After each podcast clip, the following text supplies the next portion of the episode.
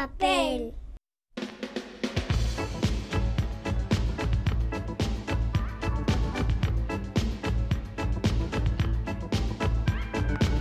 Pompas de papel.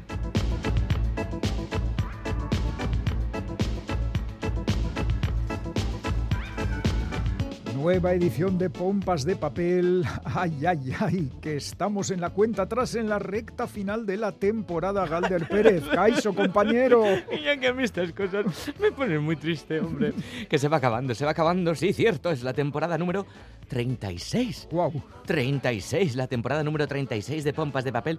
Bueno, ya y hablando de tristuras, chico, pues las Fíjate. cosas como son, la vida como es, que tenemos que, que recordar a dos grandes que se nos han ido. Sí, por un lado el gran dibujante estadounidense John Romita, que falleció el martes a los 93 años, uno de los grandes maestros de la casa Marvel y que en los años 60 convirtió a Spider-Man en el personaje de más éxito del mundo superheroico. Y mi superhéroe favorito. Oh. Ay, bueno, y el martes también que, que nos dejaba a los 89 años de edad el escritor estadounidense Cormac McCarthy, ganador del premio Pulitzer y autor de novelas legendarias como No es país para viejos o La carretera. Pero no todo son noticias negativas, porque esta semana hemos sabido también que la próxima novela de Ken Follett, La armadura de la luz, se publicará el 26 de septiembre y parte de la acción transcurre en Vitoria-Gasteiz durante la famosa batalla contra las tropas napoleónicas liderada por el duque de Wellington. Bueno, bueno, bueno, pero hasta que salga la nueva novela de Ken Follett, tiempo tenemos para ir leyendo los títulos que recomienda cada semana el equipo de pompas de papel formado por Félix Linares, Chani Rodríguez, Ane Zabala, Quique Martín, Iñaki Calvo. Roberto Mosso, Begoña Yébrago y Sal del Andabaso y Galder Pérez, que ya como estamos todos en nuestro sitio, pues empezamos. El que habrá empezado es Ken Follett, porque con lo largo que hace.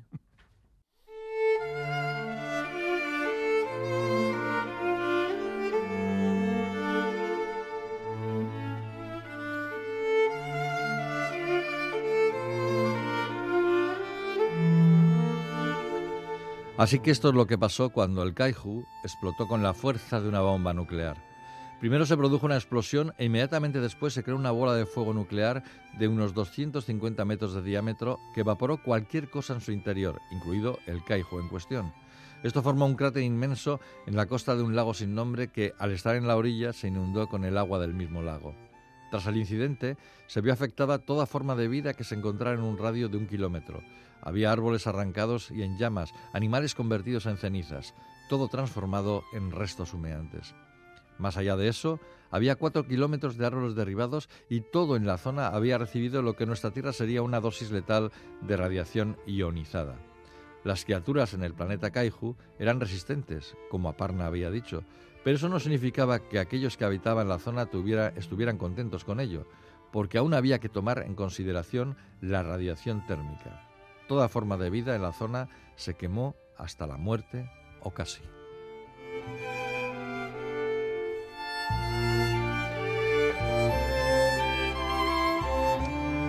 Lo que acabáis de escuchar es un trocito de una novela titulada La Sociedad por la Preservación de los Kaiju, que ha escrito John Scalzi y que ha publicado en castellano el sello Minotauro.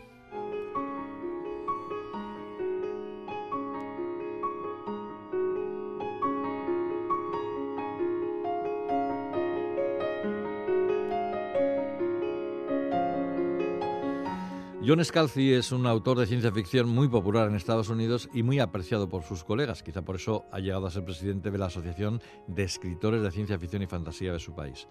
Pero sin embargo no acaba de ser muy reconocido entre nosotros. Y eso que se han publicado muchos de sus libros, entre ellos las sagas de la Interdependencia y la Vieja Guardia, pertenecientes al subgénero de ciencia ficción imperial y militar y deudoras de Fundación de Asimov y del Tropas del Espacio de Heinlein. Y de la hilarante también novela El agente de las estrellas, una vuelta de tuerca al primer contacto con un extraterrestre que contacta con un agente de Hollywood para hacer más atractiva su especie ante los terrestres. Sus libros tienen algo del aliento de los clásicos del género, con mucha space opera, mucha aventura y un agudo sentido del humor. Ahora nos llega una de sus últimas novelas, La Sociedad para la Preservación de los Kaiju, una historia que está muy anclada en la actualidad porque el protagonista malvive en los tiempos de la COVID-19. Se llama Jamie Gray y su jefe le ha degradado de su trabajo de ejecutivo al de repartidor de comida. En uno de esos repartos se encuentra con Tom Stevens, que ante su situación le propone trabajar en su ONG, que cuida de animales en peligro de extinción. Como no tiene nada que perder, acepta y se presenta en su nuevo empleo. Pero nadie le ha explicado al bueno de Jamie que los animales que tiene que proteger no están en nuestra Tierra, sino en una Tierra paralela a la que se puede acceder gracias a un portal producto del desgarro del espacio-tiempo. Bueno, esas cosas que pasan en la ciencia ficción. Y el trabajo consiste en proteger a los kaiju, animales gigantescos como rascacielos que parecen dinosaurios y que son auténticas centrales nucleares con patas. Hay que protegerlos para que sigan siendo estables y no provoquen una explosión nuclear que podría arrasar su mundo y de rebote el nuestro. El problema es que hay personas en nuestra Tierra que estiman que con estos animales podría ganarse mucho dinero utilizándolos como fuente de energía. Y comienza el conflicto. La novela se lee de un tirón. Scalzi no abruma con excesivas premisas científicas, esto un poco delirante, ¿no? Y la acción está repleta de emociones y grandes momentos. También hay risas, lo hemos dicho. Y aunque tiene ese punto de guasa, las cosas pueden llegar a ponerse feas e incluso trágicas, hay muertos. No llega al punto de ironía y diversión que nos proporcionó el marciano de su compatriota Andy Wade, pero la Sociedad para la Preservación de los Kaiju es un entretenimiento notable sin muchas pretensiones. ¿Qué más se puede pedir? La Sociedad para la Preservación de los Kaiju, de John Scalzi en Minotauro.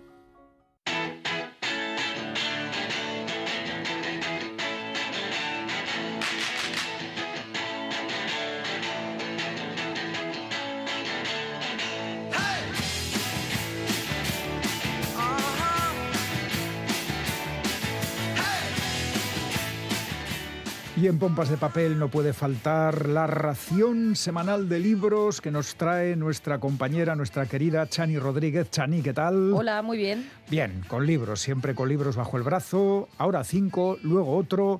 Los cinco son los cinco títulos que nos va a comentar, recomendar y que como siempre eliges con esfuerzo, porque estamos encima en el mes de junio, que hay ferias, que, que, hay un montón de libros en estanterías y tú tienes que hacer el esfuerzo de, a ver, este, este, este y hasta cinco cada semana. Siempre me da la impresión de que me dejo muchos por ahí sin Es inevitable, ¿no son 90.000 los que se publican cada año en el Estado? Pues imagínate.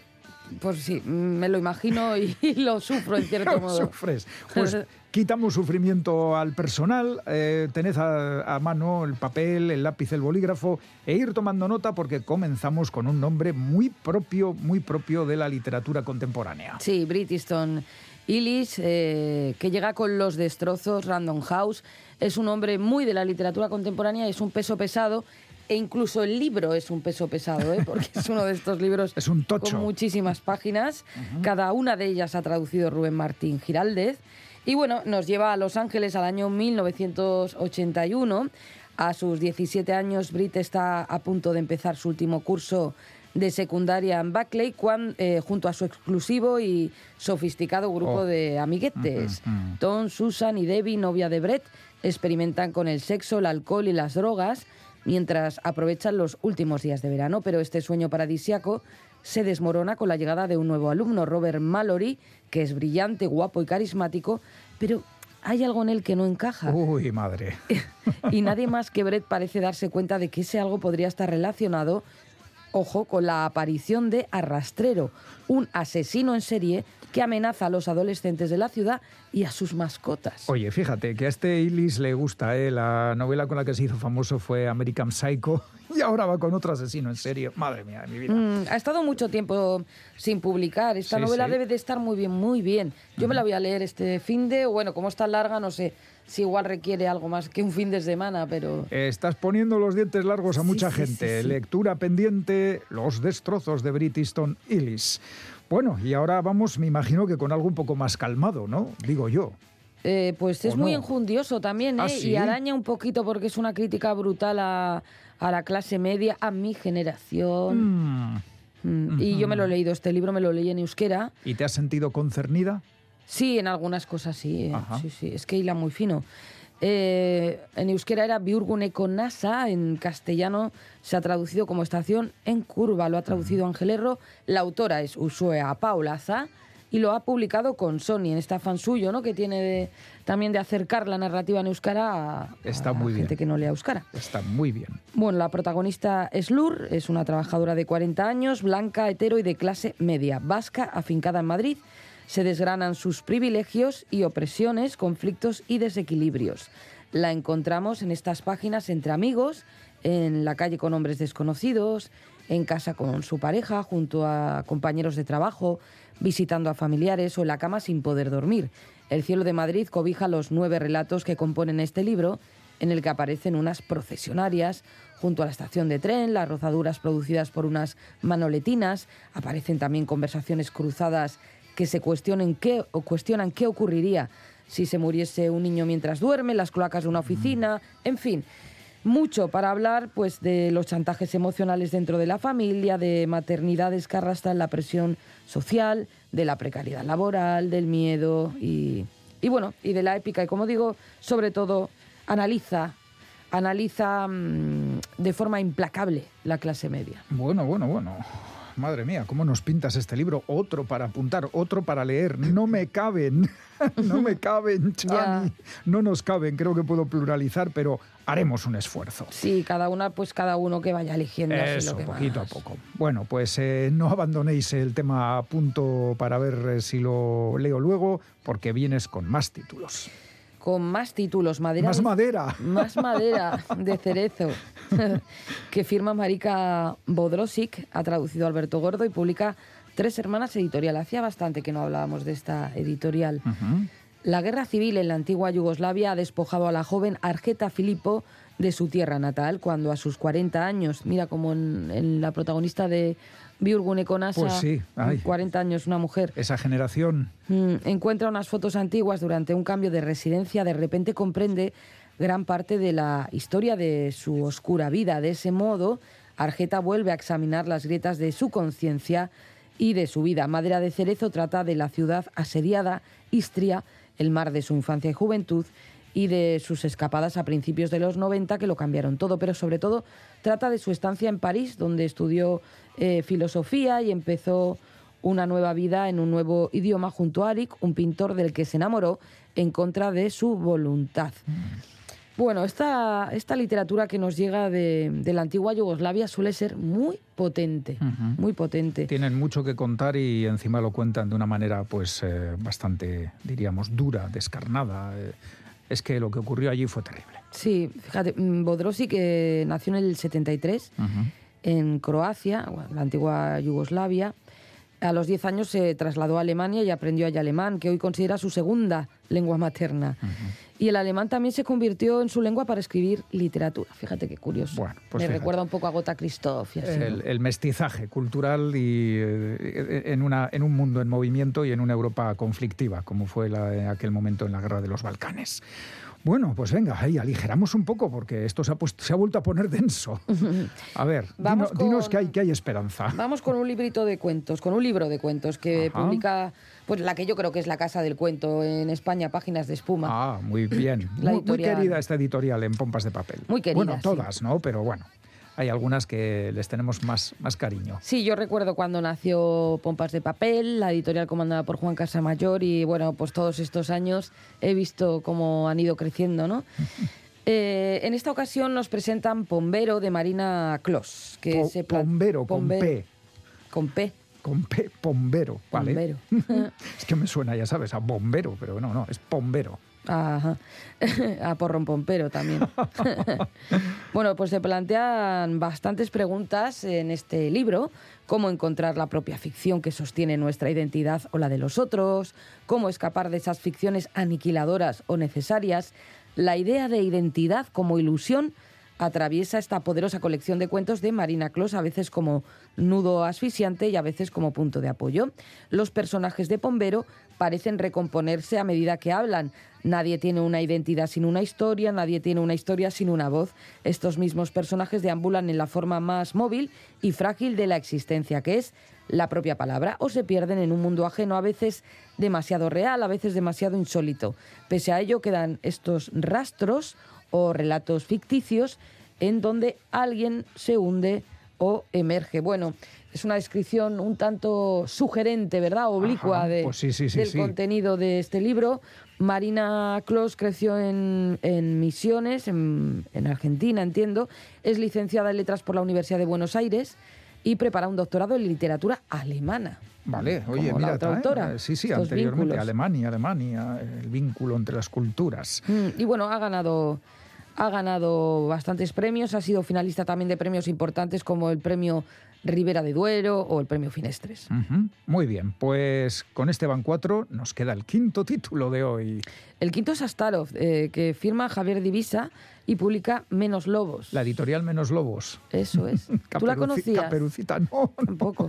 Menos Lobos, Caperucita, pero no, esta es Menos Lobos, Es un editorial. libro curioso porque es de pequeño formato, es mucho más pequeño de lo habitual, es una edición curiosa.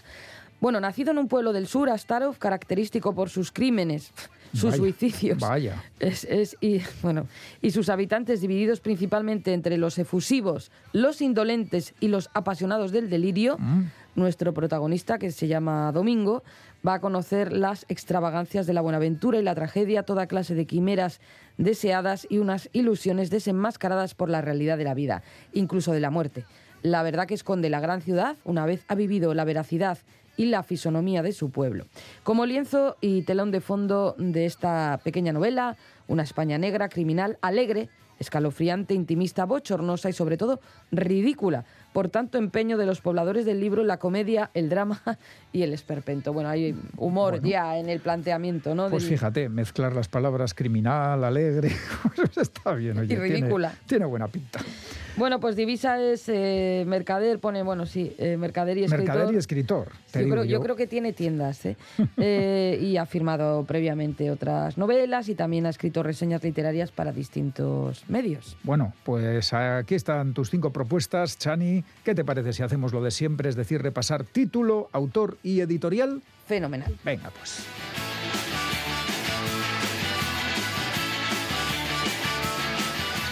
Los destrozos de Brit Easton Ellis publica Random House eh, Editorial. Uy, eh, novelón con asesino en serie del que escribió American Psycho y menos que cero, este hay que leerlo. Estación en curva de Usua Paolaza publica con Sony. La violencia de lo cotidiano. Madre mía, qué lecturas, qué lecturas. Madera de cerezo de Marika Bodrozi que publica Tres Hermanas Editorial. La herida de la guerra de los Balcanes nunca cerrada mientras quede memoria de lo que ocurrió. Bombero de Marina Clos editado por Páginas de Espuma. Son cuentos sobre identidades propias y ajenas, así que a mirarlos, a leerlos despacito.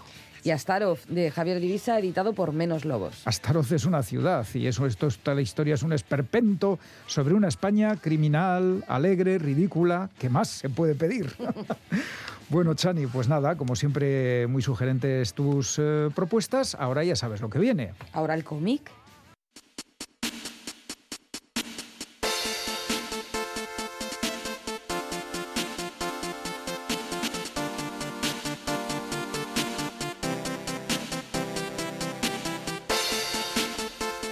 Pueblo, el lugar donde naciste, del que guardas recuerdos imborrables y al que siempre vuelves para reencontrarte con familia y amistades. El retrato ideal de la pequeña localidad que nos espera con las puertas abiertas ha sido usado en innumerables ocasiones por la literatura, el cine, la televisión y el cómic para convertirlo en escenario de una historia de alta tensión o de terror. Y el cómic que hoy nos ocupa va de lo segundo, de miedo, de ese miedo atávico que nos provocan las leyendas que se cuentan en voz baja de generación en generación, del horror que flota en el ambiente en apariencia idílico del pueblo que se respira y que rodea a las personas que lo habitan.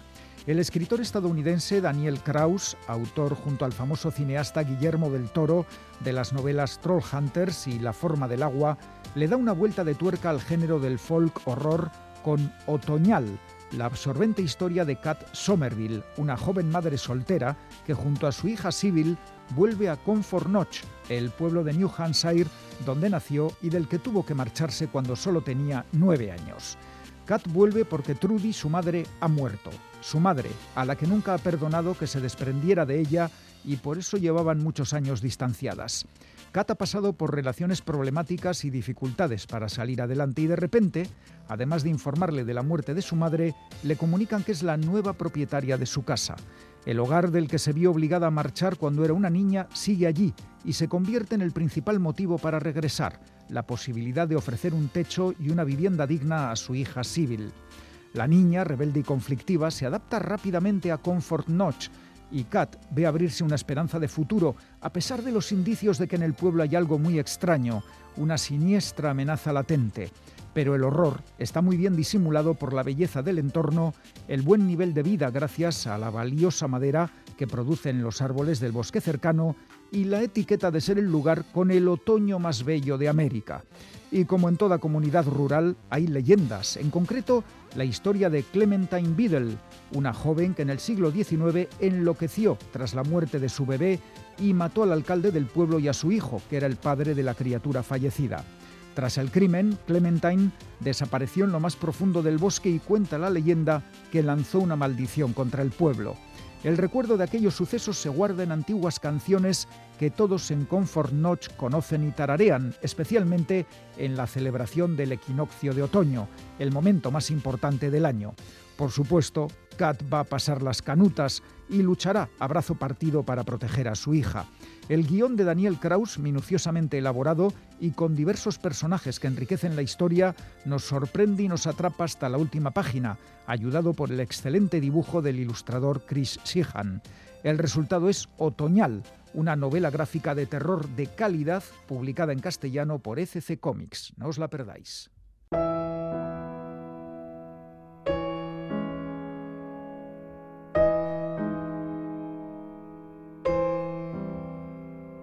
Ya no iremos a recoger setas. La niebla se comió todo, las cabras blancas y nuestras cestas. Tampoco iremos a las ciudades enormes que son ballenas grises muy bien organizadas en donde nuestros corazones se perderían. Ni al cine, ni al circo, ni al café concierto, ni a las carreras de bicicletas. No iremos. Ya no iremos no más. No iremos no reiremos, ya no reiremos. No reiremos ebrios. Este es un poema de Valéry Rousseau que está en el poemario Paris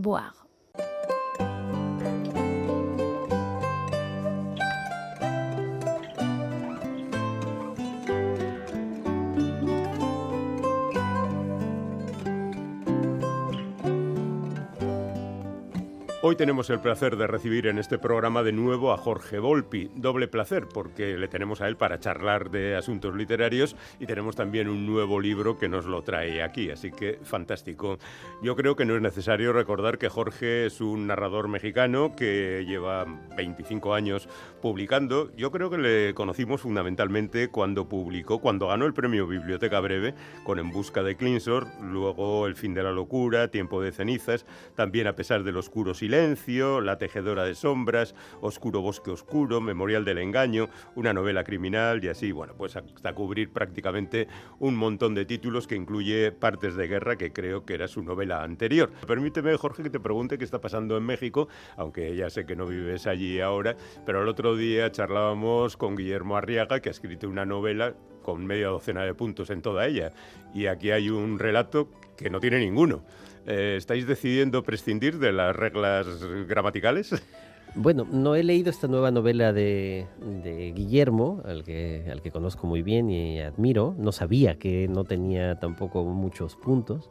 Bueno, en este caso el primer relato de Enrabiados es una especie de flujo de conciencia. es un alumno que está intentando escribir la necrológica de su maestro e intenta hacerlo una y otra vez.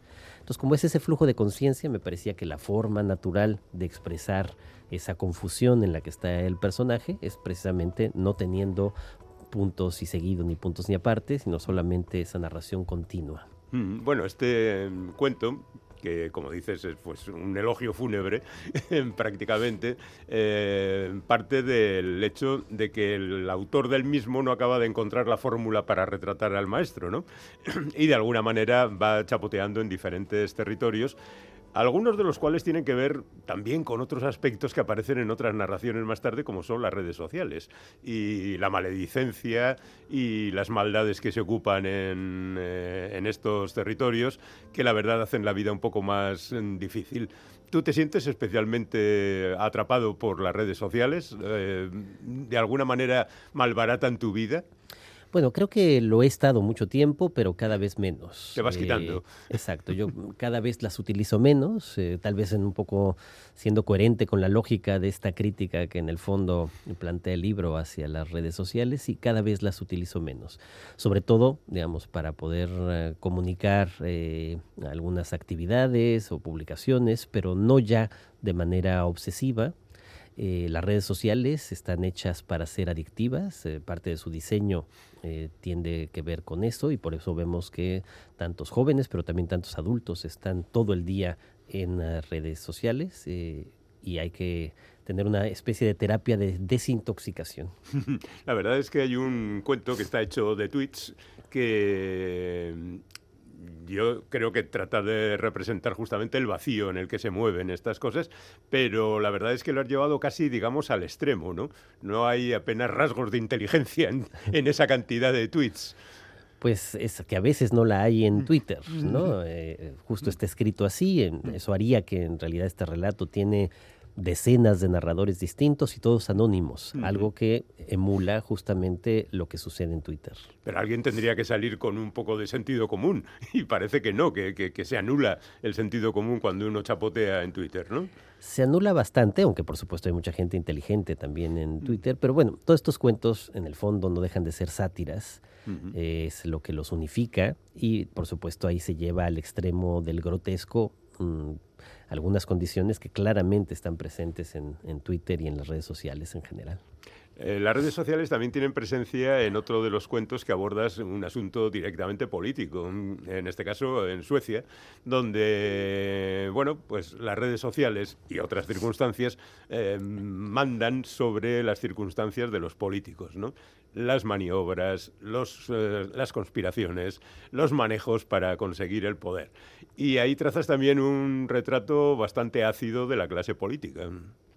Pues sí, eh, digamos, aún poniéndolo en Suecia, que esa era parte de la sátira, donde imaginamos que todo es perfecto, eh, era ubicar un lugar donde la política no es perfecta en ninguna parte y por lo tanto mostrar esa tensión entre la política y la vida pública, y esa vida pública que ahora está marcada por las redes sociales y las apariencias, las mentiras, los engaños, temas muy presentes en nuestra época. En ese cuento, que para mí es una especie de novela condensada, el otro día en la presentación en Madrid, Valeria Correa le llamaba una novela deshidratada.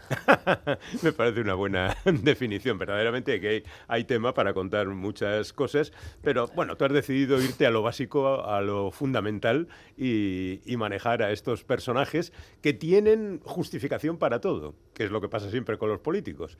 Yo hago, yo hice, yo ah, con lo bien que me he portado y mira ahora lo que me pasa con esto. Incluso los más cercanos nos traicionan en un momento determinado, ¿no? En eso no hay diferencia. Casi todos los políticos en todo el mundo son iguales. Exactamente. Y lo que es distinto son sistemas que permiten mayor control eh, o mayor supervisión justamente de quienes se dedican a la política y lugares en donde menos. México hay menos que en Suecia, pero en cualquier caso los comportamientos pueden ser parecidos. Hay otro cuento político también, que es justamente el anterior, donde utilizas en este caso a personajes de la mitología para ir eh, sacando adelante un asunto que también es tremendamente político. Bueno, político eh, sería... Empresarial. Empresarial. Sería el sucesión de, de la época de los griegos, ¿no? Que evidentemente, bueno, pues hay una, una herencia y un trajín que solucionar.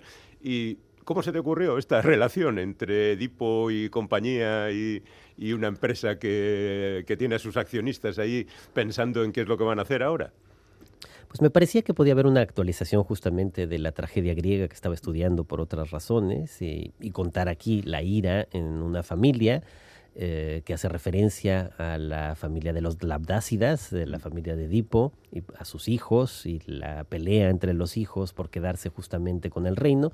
Y me parecía que todo esto podía trasladarse al mundo justo de la empresa en nuestros días que es algo que también ocurre efectivamente en Succession, que lo intentan hacer más bien con la historia del Rey Lear. Bueno, eh, hay más cuentos, por supuesto. Incluso, eh, aparentemente, el libro tiene seis cuentos, pero en realidad hay uno que contiene otros cuatro cuentos diferentes. ¿no? Es un asunto musical que es algo que a ti, al parecer, te interesa mucho, la música, y tiene que ver con el alcance de la excelencia, ¿no? O sea, la locura esa que se apodera de algunos artistas, que puede ocurrir también con los escritores, eh, a la hora de, alcanzar la, suprema interpretación, con cosas tan diferentes como el arpa, el cello o el oboe.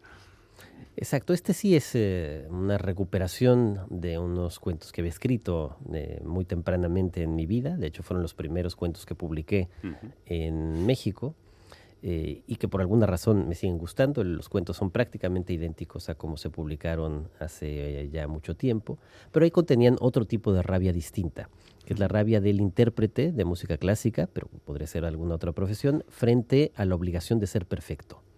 Entonces ahí es un poco la rabia hacia ese instrumento que se ama y se odia al mismo tiempo, eh, que se intenta alcanzar la perfección y luego preguntarse para qué y, de, y a quién va dirigida esa perfección. Sí, pero ocurre que generalmente el artista no está satisfecho y el público vaya, ¿no? El público acepta absolutamente todo. Bueno, hay de públicos a públicos, pero sin duda mm. parte del juego tiene que ver con, con, el público no dándose cuenta de lo que pasa en el interior del Mm. Lo cual nos llevaría al último cuento, que es ese que, al que hacía referencia, que está ambientado en el mundo de la literatura y que, bueno, empieza muy bien, ¿no? Diciendo, yo soy un personaje. Es un poco pirandelo, ¿no? En ese sentido, eh, yo soy un personaje y voy a hablarles del tío que me está utilizando en no sé cuántos, en no sé cuántos libros. Mm, no sé exactamente, seguro que, hay parodia para, para regalar y nombres reales detrás de estos nombres ficticios. ¿Alguno se te ha enfadado? Mm, hasta el momento no, veremos qué pasa. Eh, sí, es un relato también satírico sobre el mundo literario. Eh, se burla de la autoficción y de la metaficción al mismo tiempo. Tiene ecos y homenajes a Unamuno o a Pirandello en este personaje que es el narrador y que cuenta eh, la amistad y al mismo tiempo rivalidad entre dos escritores mexicanos. Bueno, dos escritores mexicanos y, todo un movimiento, el Kabum. Quiero recordar aquí, Jorge, que tú formabas parte del crack, que era justamente la respuesta al boom. Eh, de hecho, aquí mencionas también a García Márquez y a Octavio Paz y demás, ¿no? ¿Qué, fue del crack? ¿Qué, bueno, mm, los eh, miembros del crack, eh, excepto Nacho Padilla, mi amigo, que en alguna medida este cuento es homenaje a él, murió hace seis años en un accidente de, de tránsito muy lamentable. Los demás seguimos siendo muy amigos. Ricardo Chávez Castañeda vive en Madrid también, nos vemos con frecuencia y sigo muy cercano en proyectos literarios y de amistad con Eloy Ross y con Pedro Ángel Palou. Así que en esa medida sigue existiendo, seguimos siendo muy amigos los, los cuatro, eh, aunque, digamos, cada quien ya ha ido tomando sus propios caminos literarios. Y a la hora de plasmar la actualidad literaria, pues te arreglas, bueno, dices que el mundo editorial se arregla con dos tercios de novelas policíacas, con un veintitantos por ciento de autoficción y luego lo que resta, ¿no? Eh, es, así, así está el mundo literario ahora mismo, ¿no? Pues así está un poco, sí. O sea, la sátira a veces coincide con la realidad. el, el escribir novelas policíacas eh, se ha puesto de moda porque, como tú mismo dices aquí, es bastante sencillo escribir una novela policíaca. Hay modelos para exportar, ¿no? Que si el nórdico, que si el clásico americano, que si el polar francés, yo qué sé. Pero bueno, en cualquier caso, tú también has escrito novela policíaca o una historia criminal no lo era. Bueno, lo es en alguna medida, pero mm, es una novela, claro, policíaca un tanto excéntrica. Es una novela policíaca basada absolutamente en hechos reales. Eh, es una novela sin ficción, todo lo que se cuenta está basado en una investigación periodística que fue muy rigurosa o lo más rigurosa posible, pero sí, al mismo tiempo quería darle la forma de una novela y inevitablemente de una novela policíaca.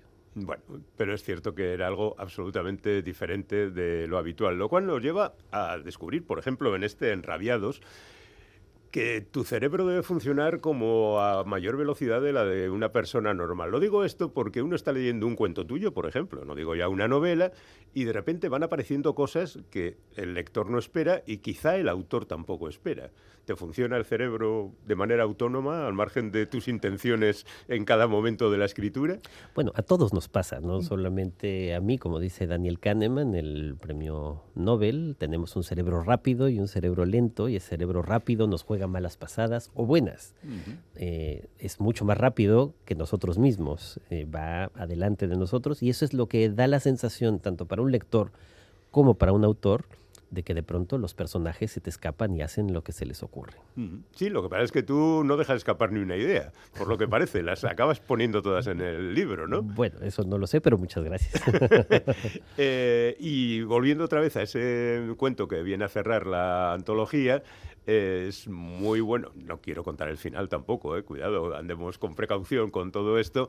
El punto al que un autor puede llegar también con tal no ya de conseguir fama y, dinero, sino de fastidiar a su colega, ¿no? Exactamente. Eh, es un cuento que en el fondo deriva de una frase del escritor eh, estadounidense Gore Vidal, frase maravillosa y terrible, eh, que dice más o menos, cada vez que sé que un amigo mío, en el mundo literario, quería decir, tiene éxito, siento que algo se quiebra dentro de mí. Bueno, y hay que tomar medidas ante ese tipo de cosas. Ya ven nuestros oyentes que este Enrabiados de Jorge Volpi está repleto de sugerencias por todas partes. Tú eh, te fuerzas, porque cada uno de estos cuentos son diferentes y yo diría que cada una de tus novelas son diferentes en cuanto a estructura, estilo y demás.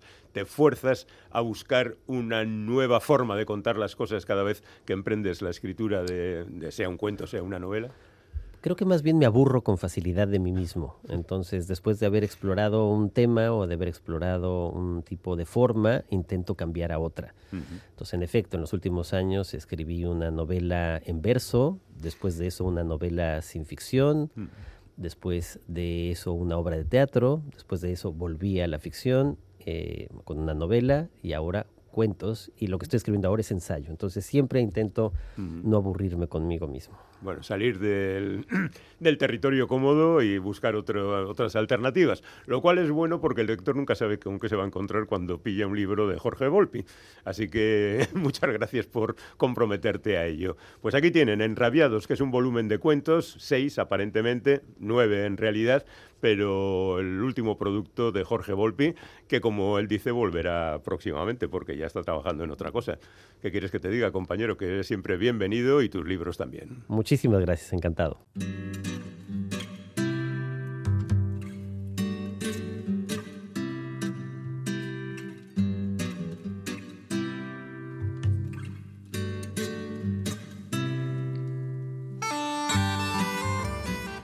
Cuando lo mataron no era un día normal, en el sentido de que no era inesperado.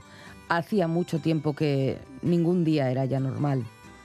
Los peores presagios, los miedos repentinos, las angustias y hasta el llanto se habían convertido en compañeros de viaje de mis padres.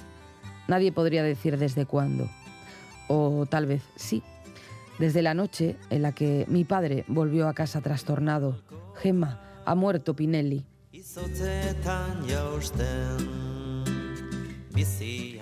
Así comienza Salir de la Noche, historia de mi familia y de otras víctimas del terrorismo, escrito por Mario Calabresi y publicado por Libros del Asteroide.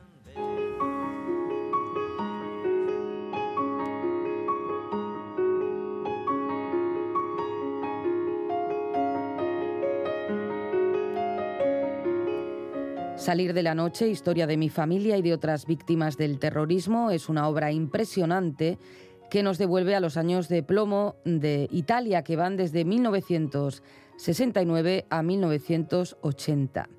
El 12 de diciembre de 1969 estalló una bomba en el centro de Milán. Murieron 17 personas y 88 resultaron heridas. La policía centró sus investigaciones en los grupos anarquistas y detuvieron al ferroviario Giuseppe Pinelli. Como señala Enrique González en su fabuloso prólogo, pocos sabían entonces que la matanza había sido cometida por neofascistas.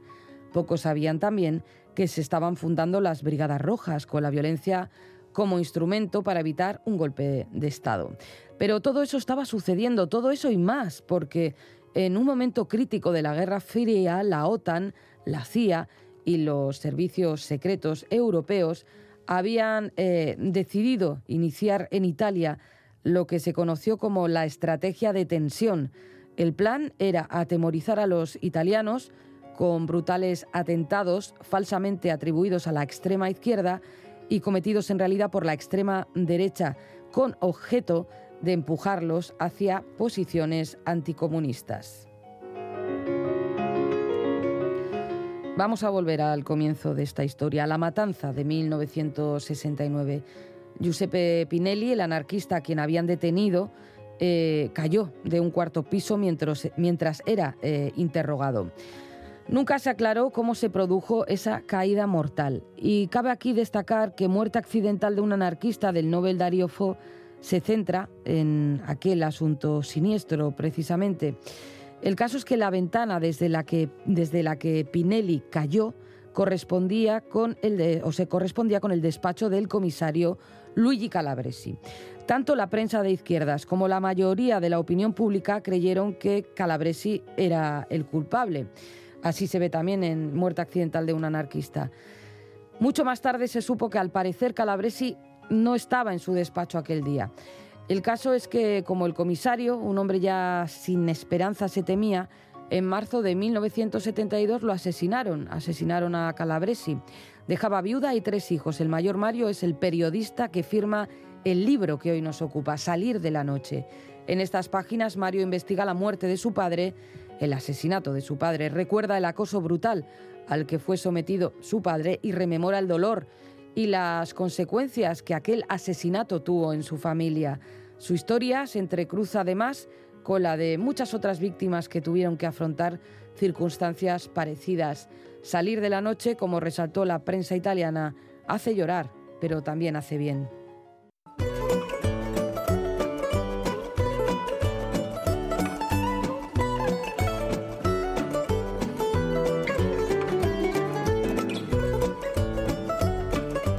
Tiempo para el concurso de pompas de papel, aunque atención, ya no vamos a plantear nuevas preguntas Anda. porque la temporada termina. ¿Pero cuántas veces lo vas a decir, Pues Iñaki? es que me vengo abajo, ya, que me vengo ya, abajo. Pero es que, a ver, con este que estáis escuchando, solo quedan tres programas. Un, o sea, dos, tres. Este y dos más. Ahí.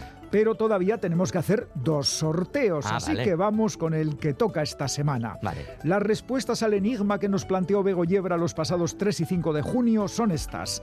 Título del libro Los misterios de la taberna Kamogawa, autor Isashi Kashiwai. Y como siempre, pues ha habido mucha participación y hemos seleccionado algunos de los correos que nos manda nuestra audiencia. ¿Te parece que ver. los repasemos? Tengo ganas de que los leas. ¡Ay, Galder! Mira lo que tenemos, mira lo que ¡Ay, la tenemos. postalita! ¡Uy, uy, qué bonita! Sí, The Old Nesebar. Oh, my God. es de Bulgaria. De Bulgaria. Bulgaria. Atención, fíjate lo que nos dice. Eh, bueno, la postal no. Primero, uno de los correos que es de José Mari, nuestro Mari. Donostiarra favorito, nos dice: Caiso Pomperos, ya he vuelto de mi viaje por Bulgaria. Oh, vale. Espero que hayáis recibido la postal que os mandé desde allí. La acabamos de recibir, José Mari. Iñaki está emocionado, José sí, Mari. más que nada por lo que me costó encontrarla con todas las tiendas y correos con letreros en caracteres cirílicos. Ah, claro, claro. Bueno, pues hemos recibido la postal de Old Nesbar. Nesbar debe ser una zona de allí de Bulgaria. Y nos dice en la postal José Mari, Caixo Pomperas, Pomperas. eh, Esto, es la postal, ¿eh?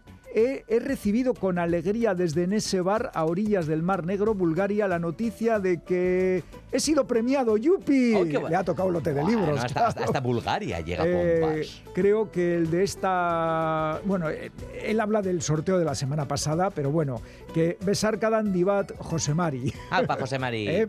Y en la de esta semana nos Sí. dice: Mañana no podré oíros porque tenemos comida familiar de celebración de nuestras bodas de oro. Onda, ¡Guau! zorionak. Pero esta semana he encontrado a Isashi Kashiwai, nacido en Kioto, Japón, en el 52, odontólogo de profesión. Su obra Los misterios de la taberna Kamogawa fue su debut literario y cosechó tanto éxito que se convirtió en la primera entrega de una serie de ocho novelas. Cuidaros mucho de estos calores, nos dice José Mari. Lo mismo, José Mari, lo mismo. Bueno, más, más correos. Josebe nos dice, Caixo Pomperos Pomperas, os escribo para daros la respuesta al concurso Los misterios de la taberna. Le falta Kamogawa, Kamogawa. de Isashi Kashiwai. El autor es odontólogo, escribió libros sobre Kioto y parece que ya lleva escritos ocho de esta saga, que en Japón ha tenido gran éxito. También hay serie de televisión, Misterio y Cocina a la carta. Y nos dice Josebe, estoy deseando leer un libro a partir de la fantástica película Las ocho montañas. Es de una belleza impresionante. El libro de Paolo Cognetti promete y mucho. Mm. Saludos. Saludos, saludos, Josebe. ¿Qué nos dice Nerea, otra habitual eh, por, esta, por estos andurriales? Nerea nos dice, buenas pomperos, pomperas, permitidme que antes de nada unas risas. Las vegopistas parecían un trabalenguas entre Kamogawa Koishi, Taberna Kamogawa, Kamogawa. Shokudo, en fin, habéis sacado una sonrisa silenciosa en mí. Ay, qué bien. Hacéis que la lista de libros sea interminable. Todos los programas escribiendo nuevos títulos. Necesito vacaciones para ponerme al día con tanta lectura. Qué majanerea siempre. Nos da la respuesta adecuada. Ah, acierta que es la taberna Kamogawa, los misterios de eh, Ishashi Kamiwai. Kashiwai, perdón, vaya apellido. No ves, es que te has metido tú en el trabajo. Yo mismo me he metido. Sí, sí, sí. Y a ver, una más. Una más, por favor. Desde Zaragoza, Ángel. Ángel. Hola, pomperos y pomperas, saludos desde Zaragoza. Me he imbuido de espíritu detectivesco y he llegado a una conclusión. El libro buscado es Los misterios de la taberna Kamogawa de la escritora Ishashi Kashiwai. Es escritor, no escritora.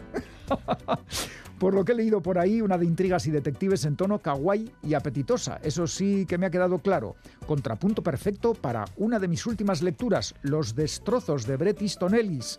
Pasamos de un entorno de sexo, drogas y violencia con la sombra de un asesino en serie a unas pesquisas culinarias deliciosas. Creo que me quedaré con Los destrozos. Quizá un poco larga, pero no le sobra nada. Muy intensa y absorbente. La, la ha recomendado Chani esta novela en el programa de hoy, ¿eh? Los destrozos de Bret Easton Y atención, nos añade Ángel, el tema de la taberna japonesa que prepara platos para sus clientes ya ha sido tratado en el cómic y luego trasladado a serie de televisión. En la cantina de medianoche de Yaro Abe, publicada por Astiberri. Sí, señor, un muy buen cómic. Y, un, y una última, un último agradecimiento que nos llega desde Noruega, desde Bergen, David Narvarte, nuestro oyente desde Noruega. Acabo de escuchar el podcast del programa posterior al anuncio del concurso eh, y, por supuesto, que si queréis traer los libros en persona, es que ganó hace dos Ay, programas. que sí, que, que- que claro, que si nos, queréis nos- traer nos los a libros Bergen, en persona, estáis invitados Toma a ya, venir a Bergen. Toma ya, toma ya, nos vamos a Bergen. Cuando queráis, os haré de guía turístico de muy buen grado. Hay mucho que ver en la ciudad de entrada, los fiordos noruegos. Pero bueno, qué bien, ya tenemos plan Y para nos, el... ¡Oh! no- nos dice David, y respecto al alojamiento, eso ya dependerá de cuántos seáis. Ah, no, no, hombre, hombre, el equipo de Pompa somos mucha gente. Mucha bueno, gente, no sé. mucho peligro. Si no bueno, va- fíjate, si no vamos tú y yo. qué maravilla de está. qué maravilla de selección de correos. Y ahora nos vamos con los premios, ¿no? Sí, por favor, a- sí, por favor. Yo con lo de la taberna voy a hacer con el pepe, pepe. Con los premios a tres oyentes de Pompas que han acertado las respuestas. Título del libro Los misterios de la taberna Kamogawa, autor. Ishashi Kashiwai. El primer lote de libros es para Con el pipiripipipi. Rebeca Felipe de Urnieta. El segundo lote de libros es para Con el paparapapapa. Luisa Gutiérrez de Bilbao. Y el tercer lote de libros es para Al que no le gusta el vino es un animal. Eduardo García Márquez de Posada de Llanes, Asturias. Me dejas poco hueco para cantar, Iñaki. Sorionak a los tres, Rebeca, Luis, Eduardo. La semana que viene haremos el último sorteo y la siguiente cerraremos la temporada 2022-2023 de Pompas de Papel con la bodeguilla. Hala, ahora vamos a, a la taberna, ¿no? De Sí, Camogawa, ¿no? Vamos, va. vamos a la taberna. Ikusi arte lagun, ikusi arte, adiskide. Nire behotzean zaude. Agindutako aldentzeak etorkizuneko elkartzea dakar. Ikusi arte lagun, eskurik gabe, hitzik gabe. Ez izan triste, ez gaitzi bekainak. Bizitza honetan, eriotza ez da gauza barria. Bizitzea jakina, ez da berriagoa.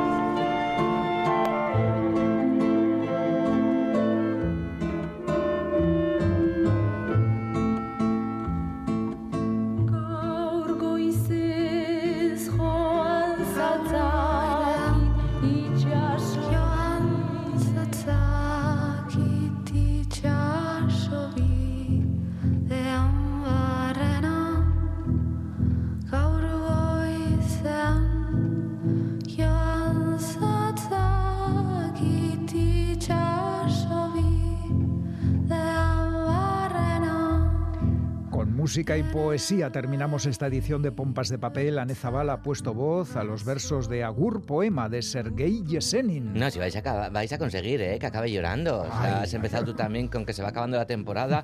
Ahora Anne viene con este rollo. Bueno, y esta, y esta versión además de Agurra con verde prato. Macho, tía. Nurrundu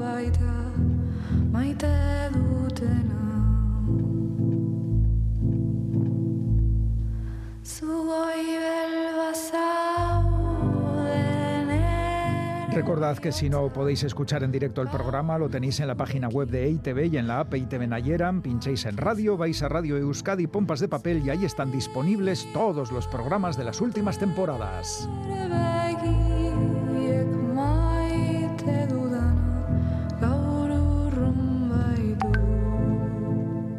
Llegado un mensaje, vaya.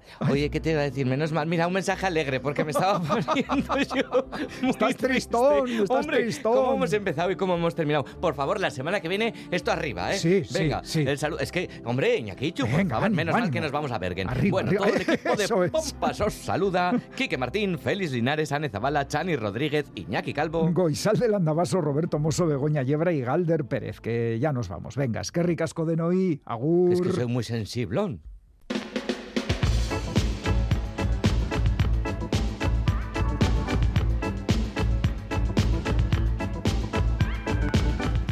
De papel.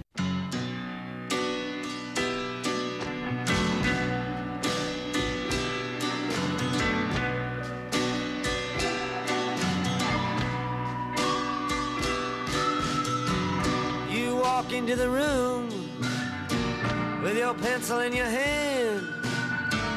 You see somebody naked and you you say, "Who is that man?" You try so hard, but you don't understand just what you will say when you get home. Because something is happening here, but you don't know what it is. Do you, Mr. Jones?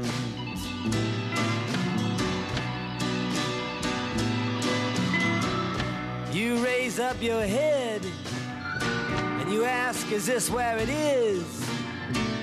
Then somebody points to you and says, It's his. And you say, What's mine? And somebody else says, Well, what is? And you say, Oh my God, am I here all alone? But something is happening and you don't know what it is. Do you, Mr. Jones?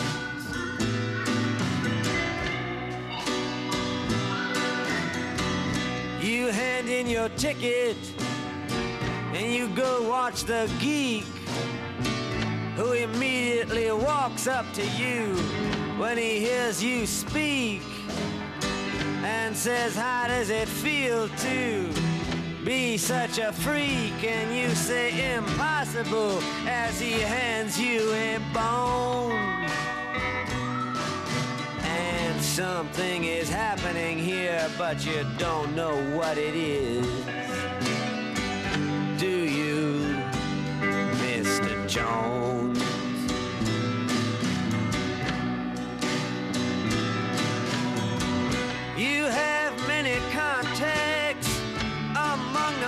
Lumberjacks to get you facts when someone attacks your imagination. But nobody has any respect. Anyway, they already expect you to all give a check to tax deductible charity organizations.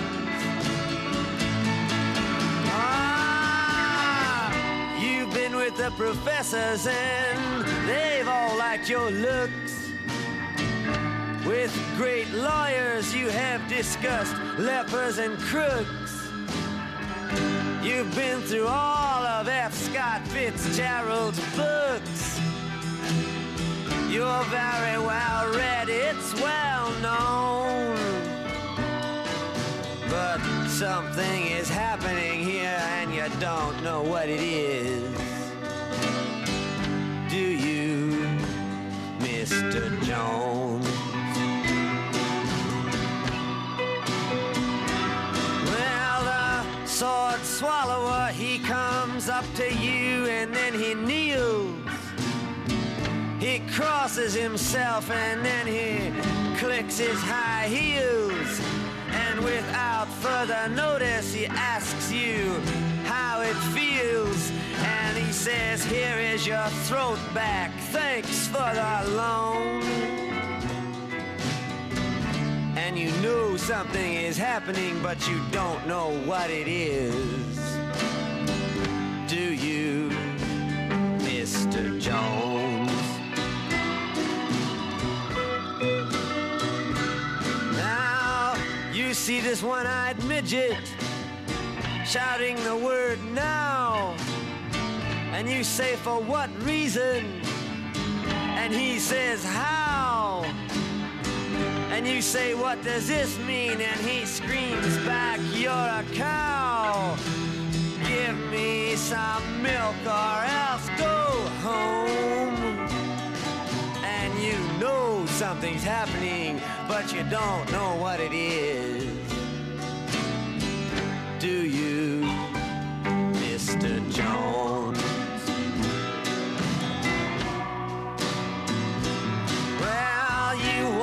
Into the room like a camel and then you frown.